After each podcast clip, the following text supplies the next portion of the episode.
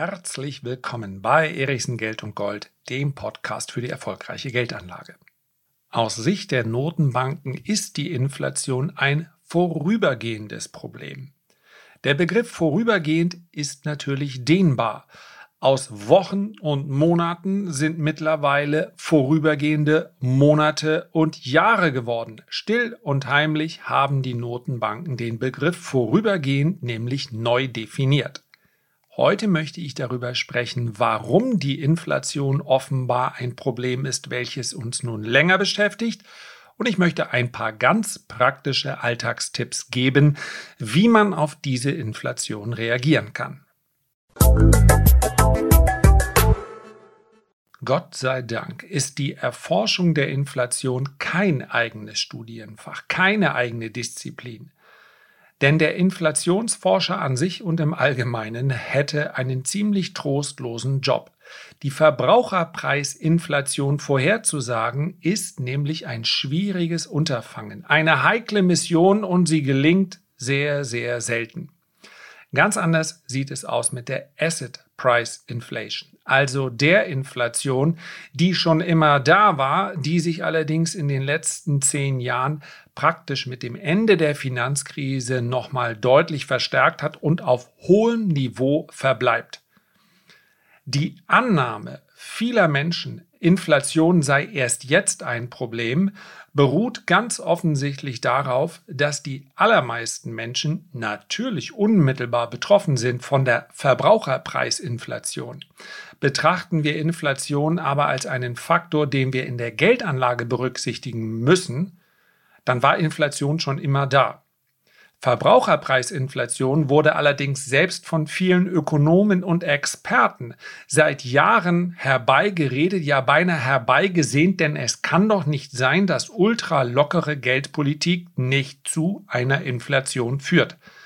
Deswegen ist diese Unterscheidung so wichtig. Wenn man sich fragt, wohin ist das Geld in den letzten 10, 11, 12 Jahren, also praktisch mit dem Ende der Finanzkrise, hat die ultralockere Geldpolitik der Notenbanken begonnen. Zuerst hat die Fed und dann die EZB reagiert mit etwa anderthalb Jahre Verspätung. Das war nicht der klügste Schachzug, lässt sich aber heute nicht mehr ändern.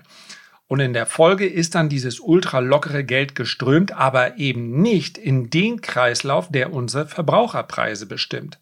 Denn es gibt einen Faktor, der es sehr, sehr schwer macht, vorherzusagen, wann das ultralockere Geld auch tatsächlich den Verbraucher animiert, heute bereits Käufe zu tätigen, die er sonst vielleicht morgen gemacht hätte.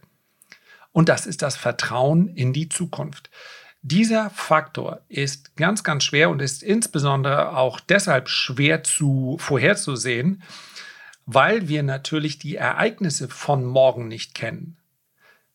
In der Praxis wissen wir, dass es bestimmte Ereignisse gab, die eine Inflation zumindest mal begünstigen. Und das sind in der Regel negative Ereignisse. Das waren Weltkriege, das waren größere Auseinandersetzungen und das war jetzt die Covid-Pandemie und zwar mit völlig anderen Begleiterscheinungen. Denn niemand hat gedacht, dass die Welt morgen nicht mehr existiert. Aber wenn ich zu Hause sitze und Zeit habe, dann haben sich offensichtlich ganz viele Menschen dafür entschieden, jetzt fange ich mal an zu shoppen, ich fange an, mein Haus zu renovieren, ich fange an, den äh, Baumarkt so gut es geht eben zu plündern. Und es wurde konsumiert und wird noch immer konsumiert, was das Portemonnaie hergibt. Im gleichen Schritt, und auch das ist sicherlich einzigartig, zumindest mal, wenn wir einen Zeitraum über die letzten Dekaden uns betrachten, im gleichen Moment standen Regierungen parat und haben gesagt, nimm das Geld, hier ist es. In Europa hatte das den Effekt, dass selbst all diejenigen, die davon ausgehen durften, dass die Umstände der Pandemie ihren ja, ihre äh, Geldzuflüsse, also ihr Einkommen negativ beeinflussen würden. Selbst diejenigen konnten ihren Konsum aufrechterhalten durch äh, Subventionen, durch Unterstützungen, durch Hilfsgelder, die direkt geflossen sind. Das heißt also, der Konsum ist nicht komplett eingebrochen. Noch viel ausgeprägter war der Effekt in den USA, wo viele Geringverdiener durch die Schecks Helikoptergeld, ja, vor Jahren haben wir noch unter Ben Bernanke darüber gelächelt, der von diesem Helikoptergeld mal philosophiert hat als eine Möglichkeit, die als letzte bliebe, wenn die Notenbanken nicht mehr wissen, was sie tun sollen, um das Ganze anzukurbeln. Und dann war es Knallauffall Realität. Viele Geringverdiener haben durch diese Schecks mehr Geld zur Verfügung gehabt, als das normalerweise der Fall gewesen wäre. Und was haben sie mit diesen Schecks gemacht? Sie haben sie ausgegeben. Und das war auch gut so, zumindest mal für die amerikanische Wirtschaft.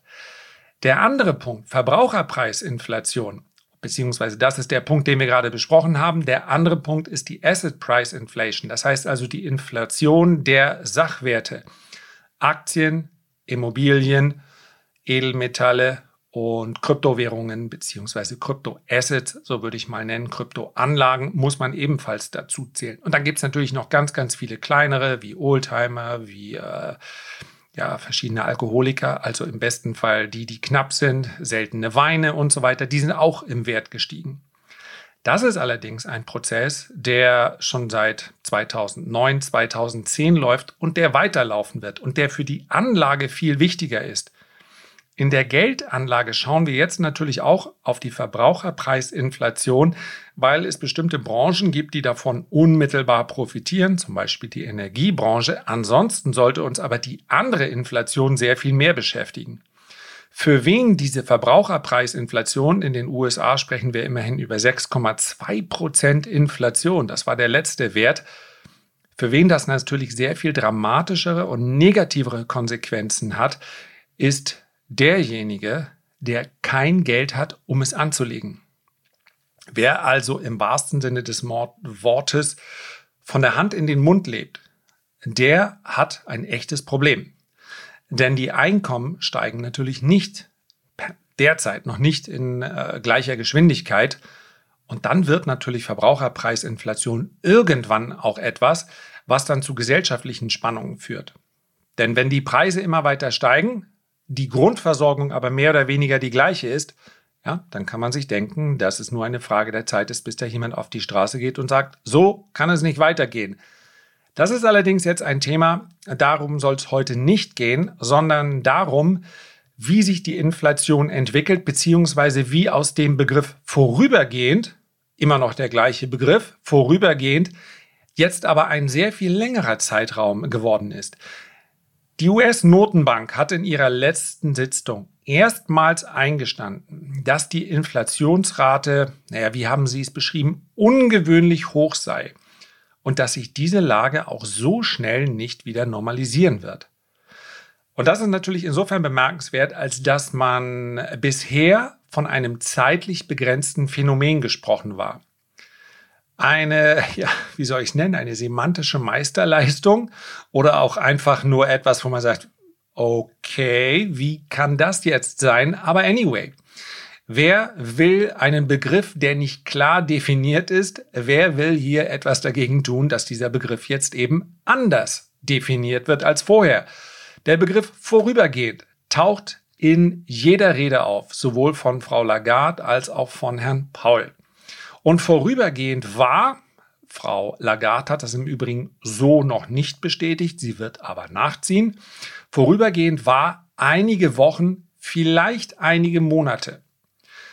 Jetzt hingegen ist der Sprachgebrauch so aufgeweicht, dass man vorübergehend möglicherweise auch als einige wenige Jahre bezeichnen dürfte. Und genau das hat die Notenbank zuletzt getan. Das heißt also, sie hat vorübergehend gelassen. Sie hat allerdings gesagt, alles das, was nicht permanent ist, das ist für uns vorübergehend. Sauber aus der Affäre gezogen. Und letztendlich kann man einer Notenbank auch gar keinen ganz großen Vorwurf machen, denn ich habe es ja am Anfang schon gesagt, es ist wahnsinnig schwer, die Verbraucherpreisinflation vorherzusehen, weil ich einfach nicht weiß, wie sich der Konsument verhält. Zieht er seine Käufe jetzt vor? Ist das Vertrauen in die Zukunft hoch oder eher niedrig? Ist das Vertrauen in die Politik hoch? Es ist nicht so einfach. Und insofern, wenn man den Eindruck hat, na, die lawinern sich da so ein bisschen durch. Ich bin mir ganz sicher, dass das ein anderes Verb ist, was ich eigentlich benutzen wollte. Also, sie quälen so, sich so ein bisschen durch diese Erklärungen. Dann ist es irgendwo auch nachvollziehbar. Ja, Bisher lautete die Grundaussage, dass in den USA bis 2023 wieder die Kerninflation, die Zielrate bei rund 2% erreicht sein sollte. So, die Kerninflation liegt derzeit bei rund 4% und sie dürfte in den kommenden sechs Monaten 6% erreichen. Und wenn wir uns anschauen, und das ist ganz wichtig, welche Faktoren dafür sorgen, dass diese Inflation so hoch ist, dann wird es eben relativ unwahrscheinlich, dass wir tatsächlich im Jahr 2023 schon wieder bei 2% landen. Es hängt davon ab, wie lange die Kerninflation oberhalb der Marke von 2% verharrt. Das ist das, worauf die Notenbank schaut. Und das ist auch sinnvoll. Sie kann natürlich nicht auf 6% jetzt reagieren, indem sie sagt, wir heben mal schnell die Zinsen auf 2 oder 2,5% an. Dann fällt die Inflation zwei Quartale später wieder auf 4%. Also senken wir die Zinsen wieder. Das ist auch durchaus sinnvoll, dass die Notenbanken, ich konzentriere mich jetzt mal auf die Fed, weil die das Problem etwas aktiver angeht, um es mal so zu formulieren, als die EZB. Ja, die Inflation im Euro-Raum ist auch ein klein wenig niedriger. Dass also eine Notenbank sagt, wir schauen drei bis sechs Monate in die Zukunft, das ist durchaus sinnvoll. Wenn sie allerdings von vorübergehend spricht, dann schaut sich eine Notenbank natürlich auch an, was sorgt denn überhaupt derzeit dafür, dass die Inflation so hoch ist. Und es ist Common Sense, es ist allgemein bekannt, dass es die Lieferketten sind, die nicht einwandfrei funktionieren, um es mal höflich zu formulieren. Sie funktionieren praktisch gar nicht. Diese Lieferengpässe sind allerdings ein Phänomen, welches uns, und das sind die Aussagen der Industrie, noch mindestens bis Mitte 22, 2022 in diesem Ausmaß beschäftigen. Das heißt also noch nicht, dass die Lieferketten dann Mitte 2022 wieder glatt laufen. Nur dann könnte sich dieser Rückstau, den man sich da vorstellt, dann könnte der beginnen, sich aufzulösen. Und dieser Zeitraum beziehungsweise dieser Zeitpunkt Mitte 2022 verschiebt sich derzeit praktisch im Vier-Wochen-Rhythmus, nämlich im genau dem gleichen Rhythmus, wie wir im Kalender nach vorne gehen, immer weiter in die Zukunft. Warum? weil sich derzeit rein gar nichts verbessert. Das heißt also, wir sprechen über eine Schätzung, Mitte 2022 sollte es besser werden, in der im Übrigen Corona-Fallzahlen momentan keine Rollen spielen. Ja, sowohl in Indien als auch in China gibt es derzeit wieder starke Beschränkungen. Auch in Österreich selbstverständlich, nur Österreich ist nun mal nicht die Werkbank der Welt. Insofern ist wichtiger für den internationalen Handel, was in China und was in Indien passiert, was in den USA passiert. Diese Fallzahlen sind dort noch nicht enthalten. Man nimmt an, dass auch diese Welle, und so wird es kommen, wieder abnimmt. Nur sollte die sich wieder bis in den März hinein verschieben, dann würde um diesen Zeitraum dieser Zeitpunkt, zu dem sich alles auflöst, das würde sich dann weiter in die Zukunft verschieben und dann wären wir bereits Anfang 2023 an dem Punkt, wo man sagt, jetzt könnte beginnen, sich das Ganze aufzulösen. Und bevor sich das auflöst, ist es praktisch undenkbar, dass die Inflation runterkommt. Und dazu ist noch ein Punkt zu nennen. Ich habe heute Morgen ein Interview gehört mit Carsten Spohr von der Lufthansa. Und für Lufthansa und andere Airlines spielt natürlich die Fracht, die Luftfracht, eine sehr, sehr große Rolle, gerade jetzt in diesem Moment, wo in den Seehäfen, zumindest in den großen, in Rotterdam, in Shanghai, in Los Angeles, so ein Stau herrscht.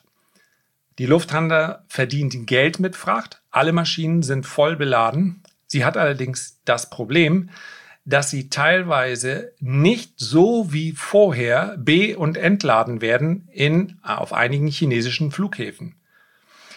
Wir sprechen hier, und Carsten Spohr hat diesen Begriff verwendet, über Protektionismus. Sollte sich das also noch fortsetzen, dann sprechen wir hier über ein Problem, welches sich nicht auflöst mit den Lieferketten, sondern tatsächlich ein Problem der Deglobalisierung. Und es gibt andere Studien, beispielsweise in Auftrag gegeben von äh, Volkswagen, wie sinnvoll es sein kann, und erste Projekte sind hier bereits gestartet worden, über ein Nearshoring bzw. Reshoring. Das heißt also, die Industrie spürt oftmals sehr viel schneller als die Politik, dass hier bereits Prozesse in Gang gekommen sind, die möglicherweise unumkehrbar sind. Diese Deglobalisierung tritt natürlich auch deshalb immer, immer mehr zutage, weil es immer mehr Spannungen gibt zwischen den USA und China, zwischen Ost und West. So. Ist lange her, dass Ding darüber gesungen hat, meinte damals Russland und die USA. Auch da ist es nicht äh, zum Besten bestellt, aber solche Spannungen führen zu, zu Zollstreitigkeiten, zu Protektionismus und all das begünstigt derzeit eine Inflation. Und ich denke, wenn man so die letzten vier, fünf Minuten, und das war natürlich alles nur so Schlaglichter, mal Revue passieren lässt, dann könnte man ziemlich leicht argumentieren, dass die Inflation, selbst die Verbraucherpreisinflation, nochmal, die Asset Price Inflation haben wir schon lange, die wird uns weiterhin beschäftigen. Und es sollte keinen wundern, dass trotz Krise, Lockdown und so weiter und so fort die Immobilien nicht günstiger geworden sind. Im Gegenteil. Aber selbst die Verbraucherpreisinflation könnte uns problemlos auch noch ein, zwei, drei Jahre beschäftigen. Und das ist dann ein Umstand, der insbesondere für den privaten Verbraucher durchaus ja, ins Kalkül gezogen werden sollte. Ja, ich werde weitere Podcasts darüber machen, dass vermutlich die Energiepreise davon äh, profitieren, dass man auch Konsumaktien im Depot haben sollte und so weiter und so fort. Und dass, wenn sich der Gedanke durchsetzt, dass die Inflation uns über Jahre hinweg noch beschäftigt, dass wir dann vermutlich auch über ein anderes Zinsniveau sprechen. Immer noch über negative Realzinsen, aber über höhere Leitzinsen als heute, was dann insbesondere den Technologiesektor zumindest mal in seinem Wachstum hemmen sollte. Klammer auf, die Firmen, die kein Geld verdienen und absehbar in den nächsten ein, zwei Jahren noch kein Geld verdienen, werden besonders leiden. Klammer zu.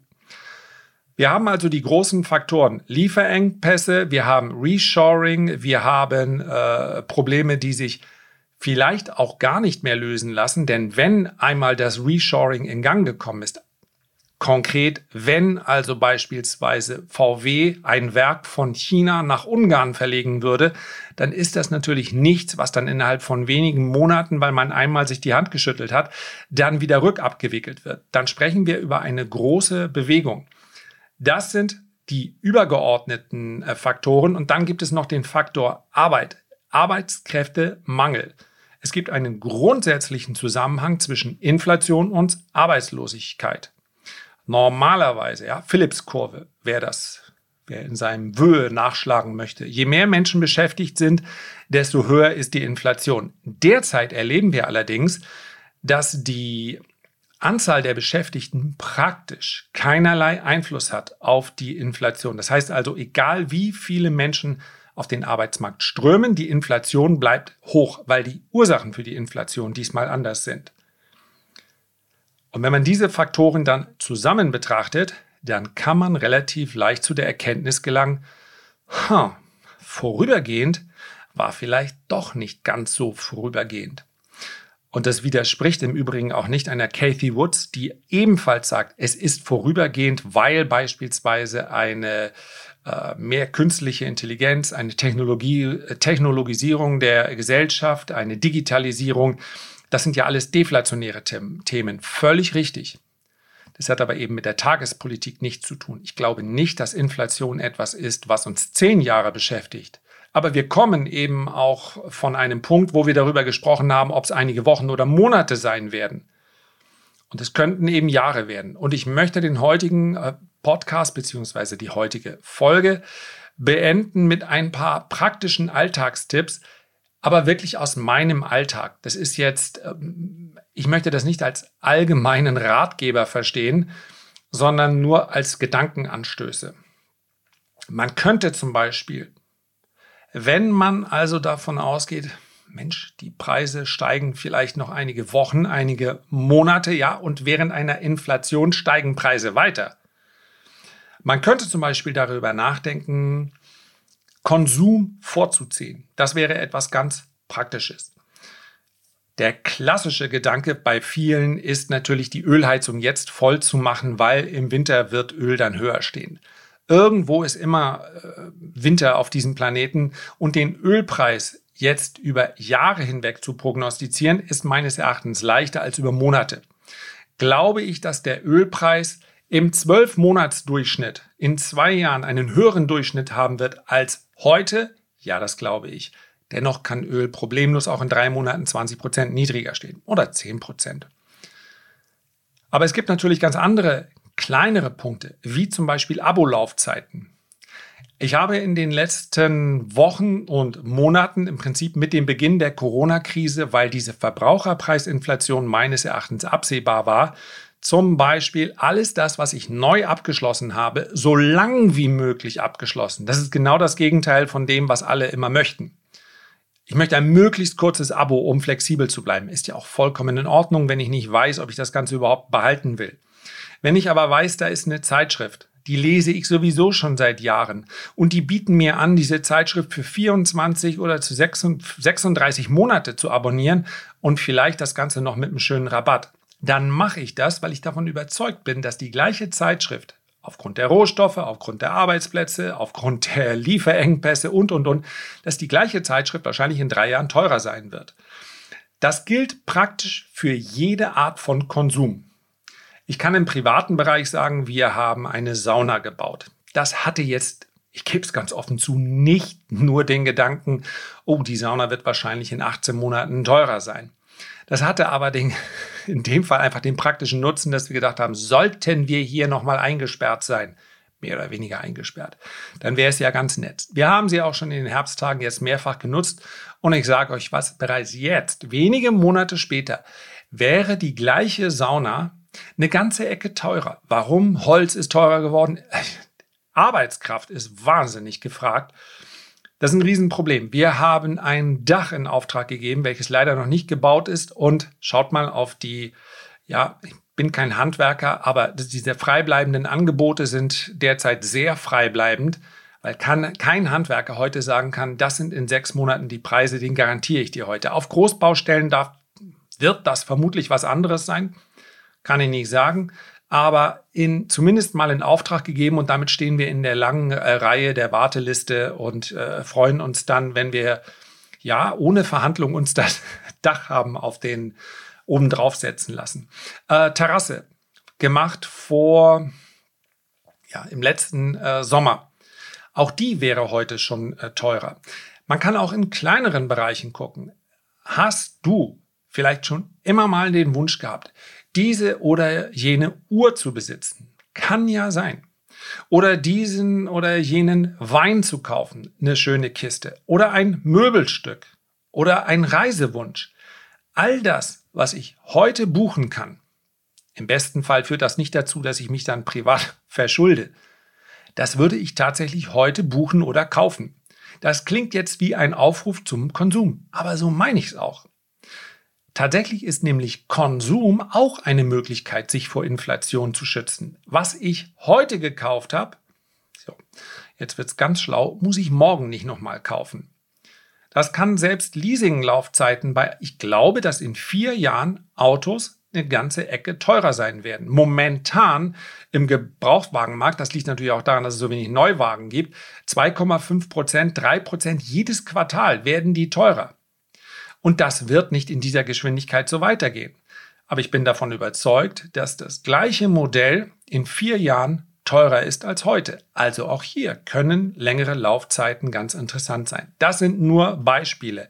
Nie war das Mantra so wichtig wie heute. Geld entwickelt nur dann eine Energie, wenn ich es konsumiere oder wenn ich es, und das ist langfristig natürlich durchaus sinnvoll, investiere. Geld auf dem Girokonto, auf dem Tagesgeldkonto versauert nicht nur, es verliert massiv an Wert. Und wenn wir uns die Lage heute so anschauen, dann wird das vermutlich in den nächsten ein, zwei, vielleicht sogar drei Jahren ein Problem sein, welches nicht verschwindet. Herzlichen Dank für deine Aufmerksamkeit. Ich würde mich sehr freuen, wenn du dir ganz kurz Zeit nehmen würdest, ein Feedback oder einen Kommentar zu hinterlassen. Und am allermeisten freue ich mich, wenn wir uns beim nächsten Mal gesund und munter wiederhören. Bis dahin alles Gute, dein Lars.